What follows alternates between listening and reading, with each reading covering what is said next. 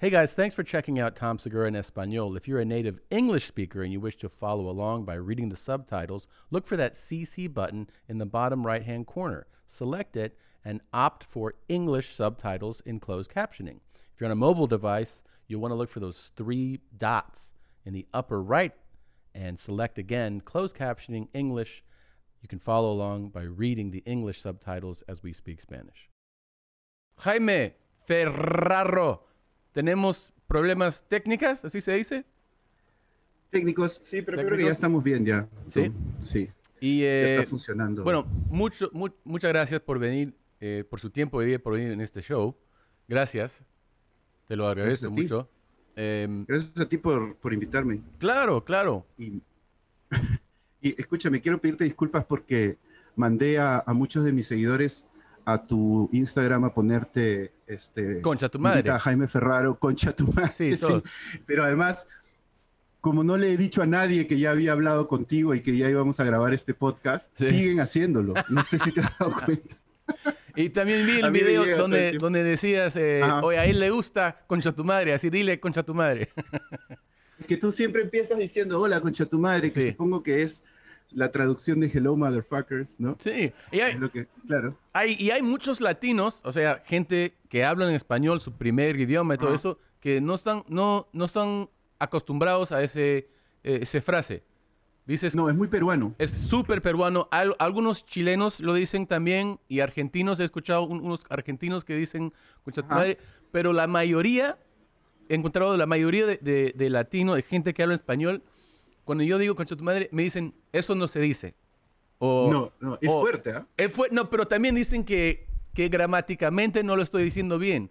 Y lo digo, Claro. ¿cómo, cómo que, que no estoy diciendo bien? Ah, debes decir concha de tu madre. Y yo les digo, no tienes amigos peruanos, amigo, porque así no se dice. Claro, O sea, claro. O sea, en, en- en- Perú es, con, es este, concha tu madre. Sí. En, en Chile es conche tu madre. Y en Argentina es la concha de tu madre. De tu madre. más, de cons- más elegante. ¿no? más elegante. Pero Claro, somos peruanos, pues. Así decimos, Exacto. concha tu madre. Em, Así es.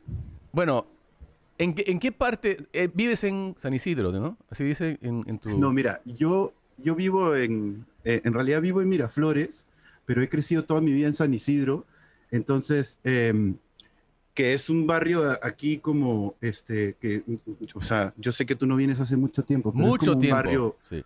sí, que es así, em, pituco, digamos, eso acá significa así como fancy, Lujoso. no sé, pues. Sí, más o menos, ¿no? Entonces, o sea, bueno, sí, y tradicional, además, antiguo. Hay mucha gente mayor que vive ahí en casas así grandes. Y yo, yo crecí ahí en la casa de mi abuela y es un, eh, san- es un distrito que tiene una connotación social muy fuerte, porque en el Perú, como tú sabrás, bueno, en toda Latinoamérica, ¿no? Hay divisiones sociales muy fuertes Sí. y las divisiones entre las, las personas privilegiadas, que además suelen ser blancas, y los demás, pues son grandes, ¿no? Y San Isidro es como un poco muy, un símbolo de eso. Entonces yo en realidad vivo en Miraflores, que es el distrito de al lado, pero hago este personaje de, de un san isidrino como muy privilegiado, que es como, como un idiota, ¿no? Como un racista idiota que habla de así, ¿no? Y todo le parece como una porquería. Por eso estaba haciendo los chistes con el colegio La Inmaculada. Sí, y, eso es lo que haces en, en Instagram, ¿no? Porque siempre estás parado como en un- tu balcón, ¿así se dice? Sí, Eh, eh, Sí, eh, es la terraza que tengo aquí afuera. Yo Afuera, en un piso 11. Ajá, es Ah. un, es un, este, Oye, Jaime, muy lujoso. muy lujoso. Sí. San Isidro más bonito. ¿Y cómo es, o sea, para alguien que vive en, en- en Lima, dime la diferencia entre... ok, mi- yo me recuerdo de Miraflores, San Isidro, Ajá. Surco, eh, que, que te burlaste de, de Surco, de los pobres que viven ahí. Sí. Y- pero no, no mucho, o sea, me, me recuerdo otras ciudades, porque me fui a. Iquitos y Ayacucho, y Antaitambo, Cusco, obviamente, Pisco, eh, pero dentro de, de Lima, dime la diferencia para limeños de, de- de- dentro de eh, Miraflores y San Isidro. Es muy parecido. Muy parecido, O sea, lo que pasa es, sí, es muy parecido. Tal vez San Isidro es un poco... eh, lo que pasa es que San Isidro tal vez mantiene todavía más casas grandes. Miraflores eh, ya se desarrolló mucho más hacia edificios. Entonces tienes muy buenos departamentos, tienes departamentos muy bonitos frente al mar.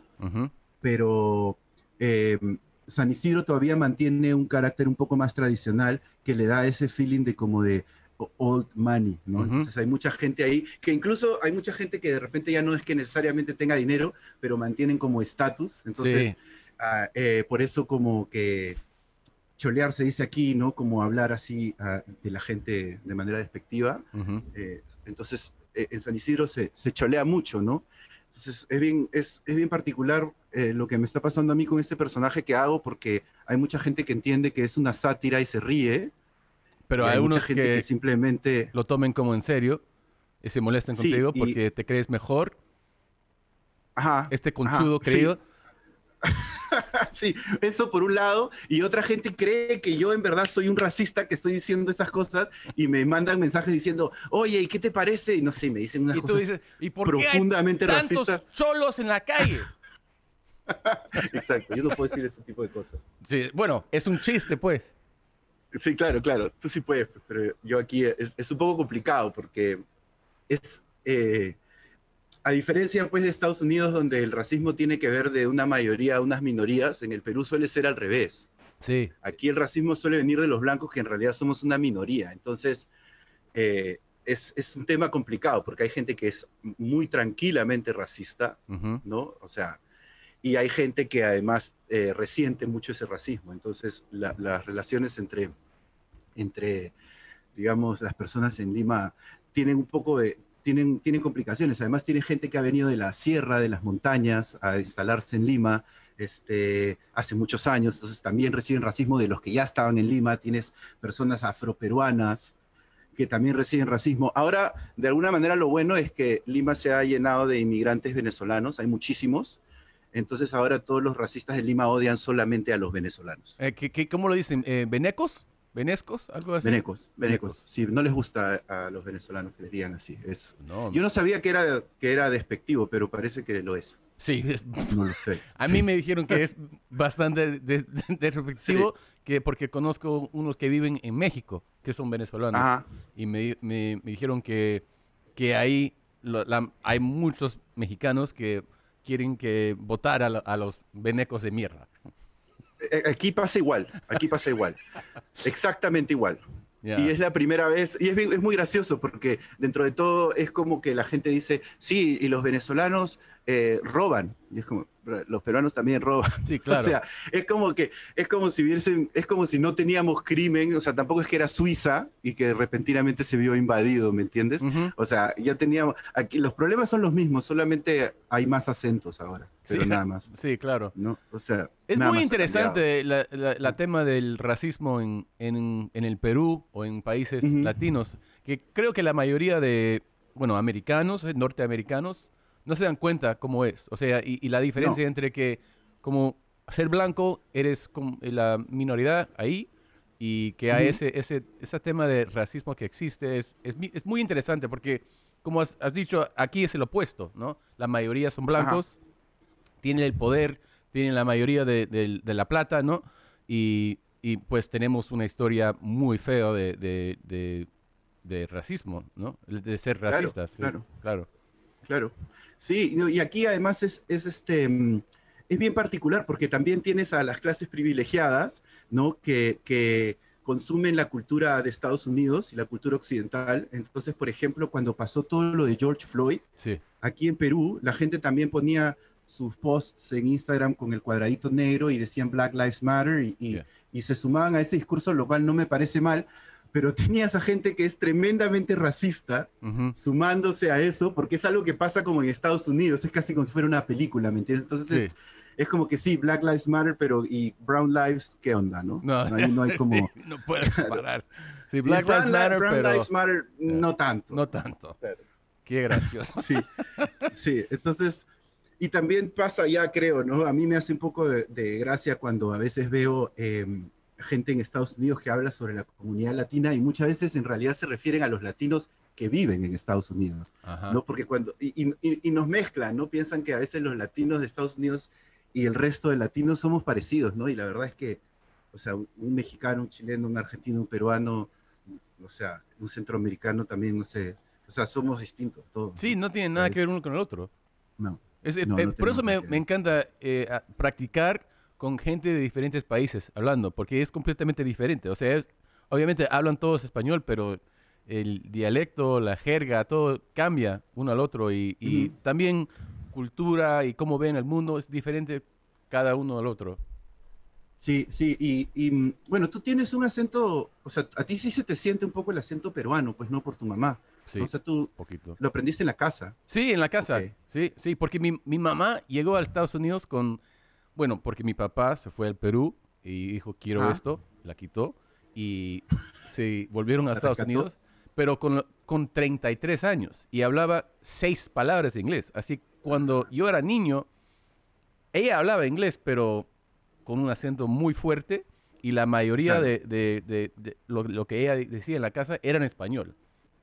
Así que Claro. primero entendí casi todo y luego me fui a visitar y después de eso a quedarme todos mis veranos. Así que 10, 11, 12 años fui a vivir con mis primos y pues fui a, a Inmaculada, el colegio, eh, Sí. un par de meses cada año y sí, pues eh, te- ten- extraño mucho a, a su país porque es, tengo un- Mm. uno de mis mejores memorias viviendo ahí con mi familia, yendo al colegio y es- era una cosa muy único, especial, ¿no? Y Claro. pues eh, la cultura, la comida, excelente, lo extraño Sí, muchísimo. Ya tienes que, tienes que volver. O sea, mira, Perú, eso, eso tienen los países latinos, ¿no? Que tienen mucha desigualdad, pero si la puedes pasar bien, la pasas muy bien, Claro, porque además no es tan caro, ¿no?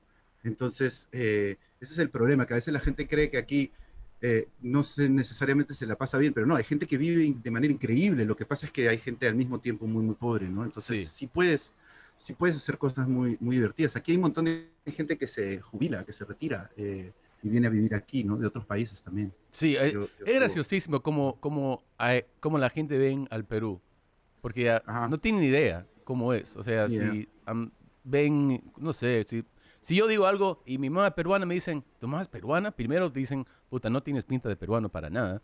Le digo, ya, sí entiendo, pero luego dicen, ¿y cómo, cómo son las cosas ahí? O sea, piensan, hay, hay gente que piensan que viven en la calle, que hay Ujú. eh, animales eh, que, que no Sí. tienen agua y luz. O sea, hay gente que, que piensa sea, así. A ver, hay un montón de gente del Perú que no tiene agua, Sí, eso es verdad. sí. Pero sí, lo que pasa es que tenemos mucha desigualdad. O sea, en Miraflores hay este, como una especie de guardias municipales, ¿no? O sea, como si fuesen unos de seguridad que no son policías, pero digamos una cosa parecida, que van en esos segways, que se paran en segways y se mueven en eso, ¿me Ujú, entiendes? Sí, Pero tú manejas 40 kilómetros al sur, en bal- donde hay balnearios de playa donde mucha gente va y no hay desagüe, o sea, hay, hay, sea, hay agua, pero de tanques, o sea, no, Sí. hay, no hay agua corriente, ¿me entiendes? Sí, sí, 40 sí, kilómetros claro. de Lima. Entonces, en realidad, más es un tema de diferencias, ¿no? No es que falten las cosas, hay todo, lo que pasa es que no todos lo tienen. sí. ¿no? Y, y- y hay gente que no tiene nada, pero, pero es eso, ¿no? O sea, entonces, eh, mi, mi- mi burla un poco de, de- sobre lo de burlarme un poco de, de la Inmaculada como un colegio eh, po- de pobres, Sí. es, como ya verás, una, una exageración. Sí, claro. La Inmaculada es un colegio. Lo, ¿Y Colegio tú a dónde gigante. fuiste al, al- al- al colegio? Mira, yo fui a un colegio que se llama el Santa María, que es un colegio religioso también, Ujú. que juega campeonatos con la Inmaculada. Y en realidad yo empecé a hacer estos chistes de la Inmaculada porque en el Santa María pasa una cosa muy rara, que es que cuando tú terminas el colegio, te encuentras, a mí me ha pasado y amigos míos, te encuentras con gente de la Inmaculada y te dice, ¿tú de qué colegio eres? Santa María. Ah, somos rivales. Y es como, ¿somos rivales? Tipo, yo nunca me enteré, ¿me entiendes? Sí, Y es como, hay como eso, hay como de siempre, ah, es como ustedes. Y, y en mi colegio no, ha- no había noción de eso. Entonces, eh, a mí me pasa que empiezo a hacer historias y hay gente de la Inmaculada que sabe que soy ese colegio, que además yo odio mi, mi colegio, ¿no? lo detesto. ¿Odias a, Eh, a eh, Santa eh, María? Lo odio, lo odio. Es un colegio que ha, ha producido de las peores personas que tenemos en este país. este, eh, ha, sacado... Este, ¿Quién? ¿Alan García? ¿Cómo se llama? No, Alan García no. No. Alan García no, pero tenemos un cardenal este, del Opus Dei este, que es terrible.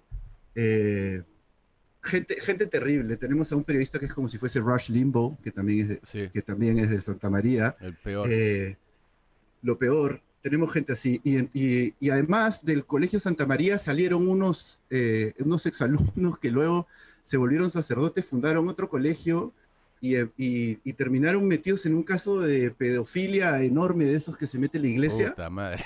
Ajá, ya. Entonces, eh, nada, no es que sea fan yo de mi colegio. No, ok. Mi colegio también es una mierda, pero es un poquito mejor que la Inmaculada. no, yo no me acuerdo casi nada de Inmaculada, sino, bueno, los clases, eh, todos los, eh, los alumnos que me querían sacar la mierda por ser el gringo en, en, clase. Y bueno, las curas y todo eso, mis primos, pero eh, las memorias son, la mayoría son buenas de, esa, esa época. Uh, no, y es un colegio enorme y tiene un zoológico adentro y tiene eh, canchas de fútbol, o sea, es enorme, es, es, muy bonito. Sí, muy bonito. Desde aquí se ve en mi casa. Mm. ¿Y tú cuántos años llevas haciendo eh, comedia? O sea, stand-up y, Yo empecé a hacer stand-up en el 2014, o sea, yo, yo escribía desde antes tipo cuentos y crónicas y cosas divertidas y, y en un momento, eh, y me gustaba mucho el stand-up, yo siempre he visto, de niño veía mucho bueno, uh, Chris Rock, Dave Chappelle. Claro. Eh, em, Los mejores. Yo era fanático de Chappelle Show. Y, bueno, y veía siempre stand-up. Y un día em, fui, a, fui a ver un show de stand-up de una amiga que, que, hizo un taller, una clase, y me invitó a la presentación y vi y, pensé, yo, yo podría hacer esto. Y la verdad es que no, me demoré un tiempo en empezar, pero luego eh, corté con una novia que tenía y fue la primera decisión que tomé. Dije, a partir de ahora voy a hacer stand-up. Y, ¿Así fue? Y con, sí, así fue. Y yo tengo, yo tengo fobia a los pájaros, yo tengo fobia a las palomas. No. Entonces, eh, sí. ¿En serio? Sí, sí, es una, sí, en serio, en serio. ¿De los pájaros? ajá, a, a, todos los pájaros, pero principalmente a las palomas y digamos ya por extensión, todos los pájaros me perturban la vida. Y sufro mucho, por eso también hago bromas de que en algún momento voy a llegar al poder y voy a ser presidente y voy a hacer un pájaro causto. Porque en realidad, si te fijas, no sirven para nada más que para comer, pero, pero muertos los puedes comer. Sí. los que no, no, no, nos sirven vivos, ¿no? Y, y, además, yo creo que la sociedad debería protegerme a mí, ¿no? Porque lo que yo tengo es una enfermedad. Entonces...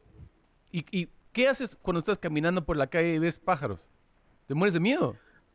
Sí, tengo varias técnicas. O sea, depende de las palomas, ¿no? Porque aquí hay esas palomas grises que son, digamos, las más típicas. Sí. Esas se asustan rápido. Entonces, si tú vas por la calle y levantas los brazos así, se van. Eso es un truco que me enseñó un primo mío. Sí, el pájaro piensa que tú eres un pájaro más grande y se va.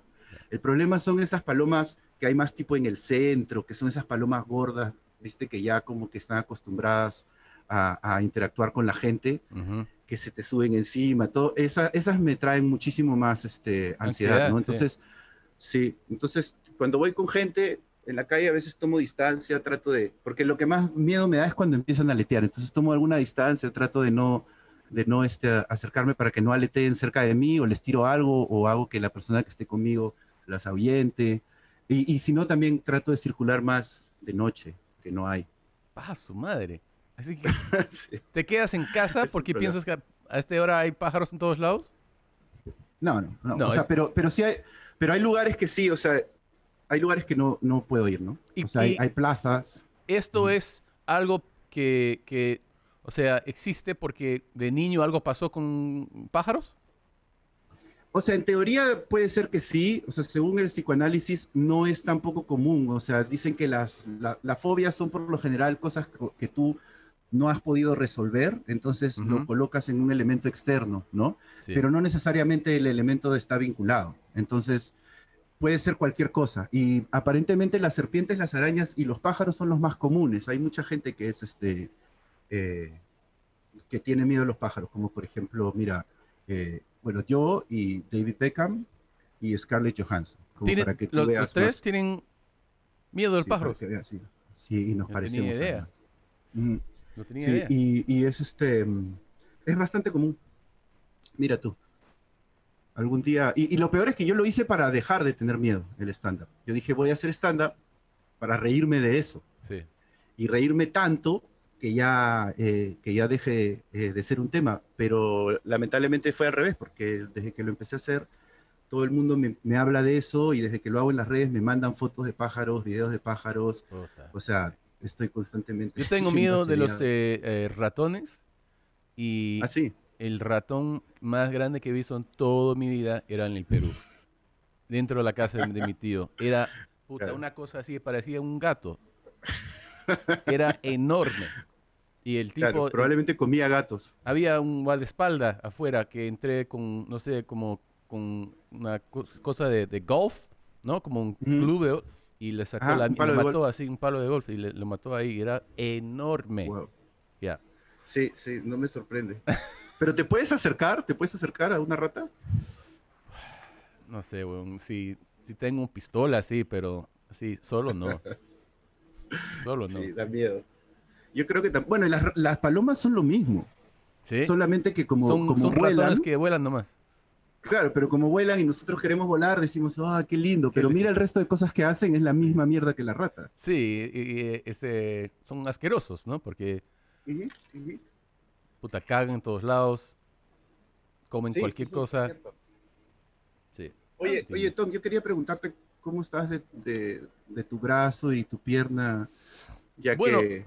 La pierna lo- ya la estoy usando, to- o sea, caminando escaleras, todos lados, eh, soy- manejando, haciendo todas las cosas que quiero hacer, casi, ¿no? Pero, pero va a demorar un, un montón porque el músculo se, no sé cómo decirlo, at- eh, se atrofia. Sí, se atrofia, así que hay menos en, en la pierna eh, izquierda. El brazo está, está mucho mejor, mi mano no, porque los nervios demoran, puede ser Ya. un año en, en esperando hasta que funciona normal. O sea, lo puedo usar, Ujú. pero no lo uso como en antes, pero todo está bien, Claro. o sea, me fui a hacer shows Claro. y cuando me di cuenta que puedo hacer mi show, me paro ahí y, y puedo agarrar el micrófono, feliz. No, no, no, Se te no pasa olvida. nada, sí. Sí, Nosotros no podemos hacer shows aquí. Yo el último show que hice fue el 19 de diciembre del 2019, Pa' su madre. para que te hagas una idea. ¿Y, Ah. ¿Y cómo es- eh, es- están esperando? ¿Ya lle- están llegando los, los vacunas o no? Han llegado unas vacunas chinas. Ha habido todo un escándalo con eso porque Sí, vi en, en las se- noticias. Sí. Ajá, se descubrió que un grupo de gente se había vacunado como, digamos, a escondidas, que era obvio que iba a pasar eso aquí. Sí. O era prácticamente obligatorio. Sí. Pero eh, sí, y, y han llegado, eh, ha pasado en Ecuador y en Argentina también. O sea, luego pasó acá y luego pasó en Ecuador y en Argentina también. O sea, La- no- lo mismo en, bueno, en- eso- en cuando dices, ha pasado ahí que gente poderosos compraron vacunas. Ok. Es que no los, no los compraron. Lo que pasó fue que eh, ¿El gobierno empezaron a compra? negociar. El, el gobierno lo, lo compra a, a esta empresa china y la empresa eh, les da de, de regalo una cantidad de vacunas. La, mandan las vacunas para los trials, para las pruebas, Sí, y mandan una, un grupo de vacunas extra de cortesía. de cortesía. Pero además es una locura porque mientras esas vacunas de cortesía se repartían, estaban haciendo los trials. O sea, todavía no era una vacuna aprobada aquí, pero Claro. ya había gente que se la estaba poniendo, ¿no? Y, y- y había unos médicos. O sea, se- mira, se tomó como, como si fuese la entrada a una discoteca. O sea, Sí. es como una lista, ¿me entiendes? Ya, yo invito a dos. O sea, hay gente que vacunó a su chofer. Sí, claro. eh, Era cosas, o sea, era lo normal lo que es así fueron las cosas. claro. Pero- La administración del privilegio en el Perú. Y ha- Siempre es así. Ha pasado algo muy, o sea, escandaloso el año pasado, ¿no? Con el presidente, que alguien... Ajá. Pero yo no ent- entendía todo, todo el cuento, porque habían demasiadas noticias de todo el mundo Ajá, sí. y me perdí lo- los bien- detalles. Pero ¿qué pasó con el presidente?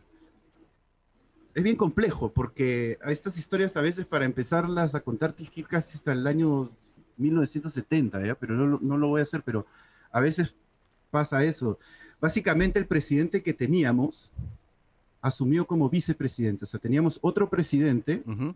Que lo, lo sacaron porque tenía una oposición muy fuerte en el Congreso y lo sacaron. Y esa oposición que tenía estaba muy vinculada a un partido que gobernó durante todos los noventas, o sea, es- de ese partido, pero digamos a un presidente que gobernó durante todos, todos los noventas, que son los, el Fujimorismo.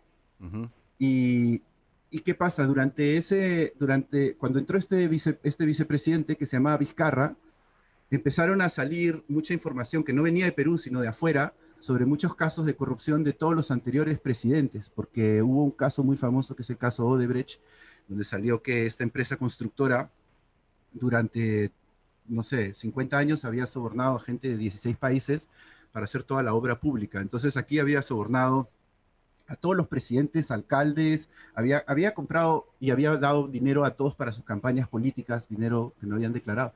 Entonces, cuando empezaron a, perseguir a esos políticos, este presidente se puso, se puso del lado de quienes los perseguían, digamos, ¿me entiendes? A todos decían, esos son unos ladrones, y él dijo, sí, son unos ladrones. Entonces empezó a pelear con ellos. Y, eventualmente lo que pasó fue que le sacaron unas denuncias que él también había recibido, que sí, seguro que ha recibido, porque eso es casi un requisito para ser político en el Perú. Primero tienes que ser corrupto, luego puedes ser político. Y entonces, eh, pero no había mayores pruebas al respecto. Y estábamos en plena pandemia y había que lidiar con ciertas cosas. Y ahora el 28 de julio se terminaba ese periodo. O sea, este 28 de julio que viene, ese presidente ya se iba. Entonces, la gente del Congreso generó, digamos, este enfrentamiento. Em, el presidente también, ¿no? Le tiró mucha gasolina al fuego y empezaron a pelearse y eventualmente el Congreso tuvo la cantidad suficiente de votos y lo sacó. Y la gente salió a las calles a protestar porque pusieron a un, presidente... Sí, eso es lo que vi en, las noticias. miles, mm. no sé cuántos en, la calle. 38%, 38 del país. Somos 33 millones de personas. Y, o sea, no todos salieron a las calles, pero todos se manifestaron de una manera u otra, porque en la noche también golpeaban cacerolas, así, en, eh, ¿no? Hoy así se escuchaba. Una encuesta que el 38% del país salió y el más del 90% estaba en contra de esto que se hizo. Pero no era por defender a ese presidente, sino porque se notaba que esta, este grupo, digamos, de gente con intereses nada democráticos estaba accediendo al poder de una manera eh, tramposa, ¿no? Entonces, incluso no se puso a, no se devolvió a ese presidente, sino se puso a otro. Que eso era, pero eso es Vizcarra que lo tiraron, ¿no? Lo votaron. Claro, Vizcarra lo sacaron, entró Merino, y además Merino entró y puso a un grupo de políticos aquí eh, que le llaman, les llaman viejos lesbianos, viejo lesbiano es una expresión latina que, no, no, es homofóbica, es para referirse a, o sea, no tiene que ver con las lesbianas, es para referirse a los ancianos eh, muy conservadores que no tienen ni puta idea de lo que pasa en el país. ¿Y lo dicen qué? ¿Lo dicen anciano lesbiano? Viejos lesbianos. Viejos lesbianos. Sí, sí, es, es, una cosa que viene de un meme que, bueno, y es una expresión para, y, este tipo entró al poder y puso un, gabinete de viejos lesbianos. Es como si hubiese, hubiesen sacado a un presidente demócrata y hubiese subido, este, imagínate, no sé, alguien y hubiese puesto a, Mitch McConnell y a, y a, los más, y a los más conservadores, ¿me entiendes? Entonces la gente salió a las calles y, y lo tumbaron. Bueno, y, en, esos, en esos cuatro o cinco días de protestas, la policía eh, mató a, un par de muchachos, o sea, la cosa se puso muy fuerte, ¿no? Sí, claro. Y ahí ese presidente tuvo que renunciar. Pero seguimos, seguimos en, mucha inestabilidad, o sea, es, ahora hay elecciones en abril y tenemos a un candidato que está tratando abiertamente de parecerse a Trump. Ah. Es un millonario. Ay, qué lindo. Que sale y, sí, sí, sí. sí, y, y, bueno. ¿Cómo se llama, ¿cómo, se llama ese, e, el, el millonario? Se llama Rafael López Aliaga, no deberíamos ni decir su nombre. ¿Y es muy popular ahora o no? No, no, está como ganando cierta popularidad entre la gente más conservadora y más como fascista, digamos. Porque el tipo sale y dice, o sea, hace unos días una mujer ganó un, juicio para, la, para que le den eutanasia porque tiene una enfermedad muy grave y está sufriendo mucho y viene peleando eso hace años y el tipo ganó el juicio y el tipo dice cosas como, bueno, que si se quiere matar, que se tire de un edificio, o que ponga música bonita y se corte las venas. O sea, literal. ¿eh? Wow. y yo me acuerdo que en antes eh, la hija de Fujimori también casi, casi llegó a, ser presidente también. ¿Sigue, haciendo, o sigue tratando de ser presidente o no? Sí, o sea, ella ha tratado y ha perdido dos veces, lo cual ha sido una gran alegría. Pero muy cerca una vez, ¿no? Muy cerca de, ganar una vez. Eh, la última en 2016 perdió por casi 30 mil votos. Y eso fue un poco lo que inició toda la confrontación, porque ella estaba convencida de que le habían robado la elección y además ella tenía la mayoría del Congreso. Como aquí tenemos muchos partidos, no tenemos o demócratas o republicanos, sino hay varios partidos. Sí, claro. Entonces, de los, ciento, de los 120 congres, del Congreso, el- ellos, Keiko, que es la, la persona a la que te refieres, eh, tenía 73, más de la mitad. Entonces, con ese poder en el Congreso empezó a, a pelearse con el Ejecutivo, o sea, con el presidente, y bueno, hasta, hasta esto. Y, Y ahora la- ella está postulando también. Y la mayoría piensan que ella qui- solo quiere ser presidente para liberar a su papá o, o por más que eso. Mira, ya es más que eso, porque cuando ella estuvo en el Congreso, eh, o sea, perdón, cuando, o sea, en este último periodo, cuando ella metió estos 73 congresistas y ella no lo, no, o sea, no ganó, eh, su hermano, que ella tiene un hermano que también era congresista, y él, él sí tiene la única misión de, de liberar al padre. Nada más. Es un tipo medio, Sí. medio idiota, pero es como lo único que le importa. Y, y entonces eh, él, él pactó con el presidente que teníamos, al que sacaron, no Vizcarra, el anterior, que se llamaba Kuczynski, Sí. y, y Kuczynski lo indultó, lo liberó. El día de mi cumpleaños, por la puta madre. ¿Sí? Lo liberó, sí, a Fujimori. Y, y- y la gente también salió a las calles y todos salieron a protestar en- al día siguiente en Navidad. Mi cumpleaños es el 23 de diciembre, salieron a, a protestar durante Navidad y todo. Y- y- y hubo un mandato de la Corte Interamericana de Derechos Humanos que hizo que lo regresaran a la cárcel. Pero antes de eso, eh, cuando lo liberó, Keiko y su, y su partido trataron de que no lo, de que no lo liberaran, porque, porque ya en un momento estaban buscando el poder de tal forma que, que el hecho de que el presidente liberara a- al padre lo hacía, hacía quedar bien al presidente para los que lo siguen a ellos, ¿me Ujú. ¿entiendes? Sí. Entonces ellos no, no querían eso y, y- y- y se pusieron en contra. Entonces es algo que la gente le, le resiente mucho a ella, incluso los que han sido sus fans, ¿no? Que Ujú. fue desleal con su padre y su hermano. Ahora sí dice que lo quiere liberar y todo, pero ella cada cinco años cambia el discurso. ¿no? Pues O él sea, debe tener como casi 80 años, ¿no? Fujimori. Fujimori, el padre, Sí, el padre. Tiene, tiene casi 80, sí. Sí. Sí, todavía No- no se muere. Nunca me voy a olvidar de eso que, que mandó su fax de Japón, ¿no? Es una de las cosas más... Es increíble ese, ese, cuento, es Sí. increíble. Sí, ese fue un escándalo. Oh, No, y además, y después postuló al Parlamento de Japón. increíble. Eh, Quiso ser senadora ya. uno, sí, unos, unas preguntas de, de la jerga peruana te quiero hacer. Dime. ¿Siguen diciendo paja? ¿Que algo es paja o no? Eso de mi, de mi época, de, de cuando yo era ahí en 14 sí, sí, años. Sí, ¿sí? se dice que algo es paja. En Argentina dicen, por ejemplo, paja cuando algo les da como pereza. Ok. Y, y- y dicen, ah, esto es una paja. Aquí lo decimos positivamente. Ah, qué paja o qué chévere. Lo cual creo que tiene más sentido porque la paja es chévere, pues, ¿no? Sí. ¿Y, eh, ¿Y tus amigos patas siguen diciendo eso? ¿Tus patas? Eso era, Sí, patas, mis patas. También se dice brothers. brother, eh, qué no, bacán. Qué bacán, sí, qué bacán, chévere. Chévere. Este, bacán está, ah, sí, pero ha quedado un poco más antigua, pero todavía se dice, ¿no? Es lo que tengo que hacer. Ahora, yo- saber. yo soy no vie- quiero quedar soy- muy, muy soy- viejo. Así que si es muy Pero antiguo no lo quiero viejo decir. todo. ¿Y si algo es si me monstruo? preguntas a mí, ¿Si algo es monstruo? ¿Se dice monstruo también? sí, monstruo, monstruo. Esa es todavía, esa es más como infantil, ¿Sí? ¿no? Es más amigable, eso es algo que podría decir una mamá. Ah, qué ¿Qué monstruo. mo- es". ah, ok, ok, ok. También, ¿no? No- como para tratar de conectar con los niños. Ok. también. Lo dicen, ah, ok. Es un poco así, sí, es amigable. Y dices, en vez de decir, ¿me sigues? ¿Manjas? ¿Manjas? Manjas. Manjas es como, ¿me entiendes? Sí, ¿me entiendes? Pero ¿No? eso es recontra peruano, ¿no? Nadie más lo dice. Súper peruano. Súper peruano y además no tengo ni idea de dónde viene. O sea, es porque no. O sea, no es quechua. O sea, nosotros creo que no es quechua. Hay palabras que usamos en las jergas que a veces vienen del quechua. De quechua, sí. ¿no? Como aquí, aquí, por ejemplo, cuando una persona está sin ropa se dice calato. Sí. ¿no? Eso es quechua. ¿Eso es Por quechua? ejemplo. Eso es quechua. Yo no tenía Por eso idea. nadie más dice calato. Tú dile calato a cualquier otro latino y no saben de qué mierda estás hablando. yo no tenía idea. Y también, yo, la primera vez que yo dijo, eh, dije eh, mañas a, a un latino, me dijo, ¿qué? Me dice, ¿mañas? Eh, Era en mi forma de Sí. decir, ¿me entiendes? Pero como Sí, yo no tenía sí. idea que era- eso era jerga peruana, así que, sí.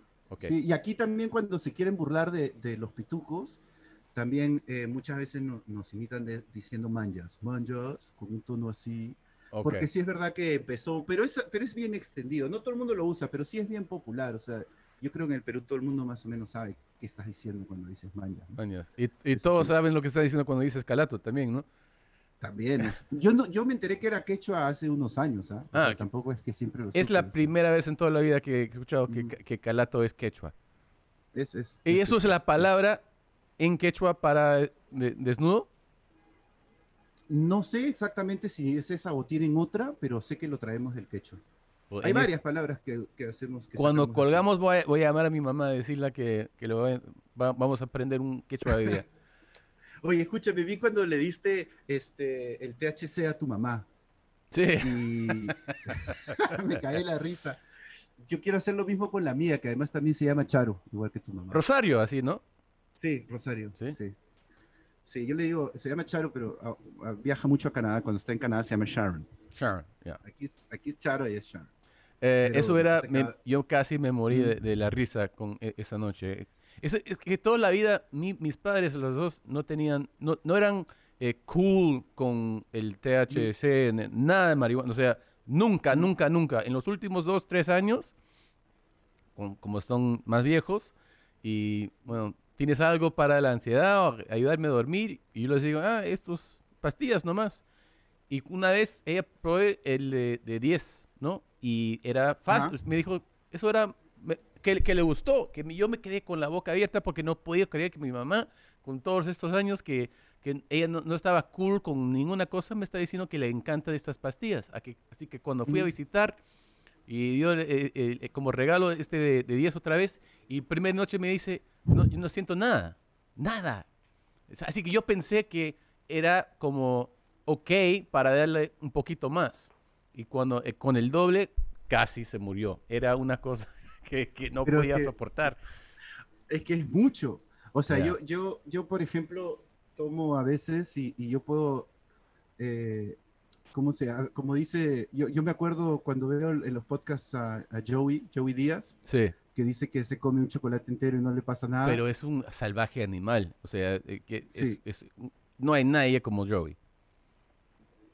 Bueno, no sé si tanto, pero yo puedo comer un montón y me, me sostengo. O sea, y, y también lo que dice, eh, a mí el año pasado me pasó una cosa que siempre también cuenta tu amigo Joe Rogan, que Sí. dice que se toma como cuatro o cinco gomitas de 10 miligramos cuando se sube a un avión. Ajá, A mí me pasó eso regresando de Canadá con casi 40 miligramos. sí. Tomé y, y me agarró a la mitad del avión y, y- casi, casi me muero, pero lo pude, lo pude sostener. Y de ahí siempre tomo así 40 y hasta 50 y, no, y normal, o sea, Sí. evidentemente tipo, sí me pone, ¿no? Pero no, no me...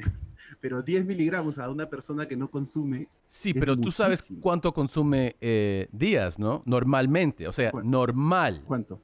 Normal, eh, 500 a 1000 miligramos de, Wow. de THC. Y, y para, y él te, te habla así, normal.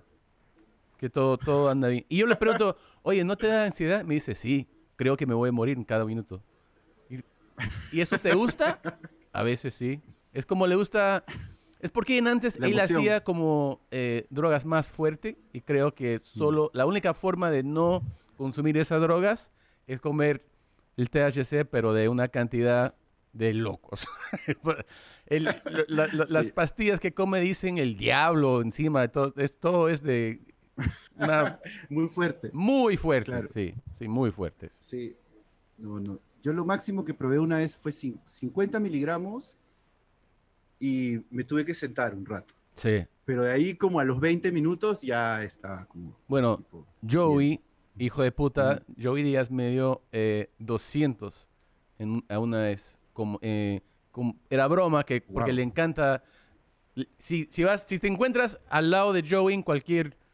eh, bueno, en cualquier momento y tiene algún pastilla o galleta, no lo tomes. O sea, si quieres pensar que vas a morir, lo comes. Pero si no, porque siempre te va a engañar y te, te va, te va a dar algo que, que es súper, súper poderoso. Ojalá, mira, cuando yo algún día te vaya a visitar a Los Ángeles, Tom, Sí, y me, pre- si me presentes a Joey, claro. y si él me ofrece la pastilla, la voy a tener que aceptar. Uf, y de ahí vamos directamente al hospital. Em, Sí. Mira, te- tengo que irme, pero te lo agradezco por tu, por tu tiempo hoy día. Eh, no sabes cuánto quiero volver a visitar a, a, bueno, a mi familia, a la ciudad. Quiero comer lomito saltado, ají de gallina, anticuchos, turrones de Doña Pep, todo, todo, todo que extraño de, mi, bueno, mi otro país. Em, muchísimas gracias por esto hoy día y, quiero, salir quiero eh, salir en el tuyo también, así, así que mándame mensaje y lo, hacemos también. Buenísimo, lo hacemos lo antes posible, encantado. Muchas gracias, Jaime. muchas gracias a ti, muchas gracias a ti y, bueno, que te recuperes, suerte ahí con, con, con tu vejez. Gracias, compadre. Quédate calato, mañas.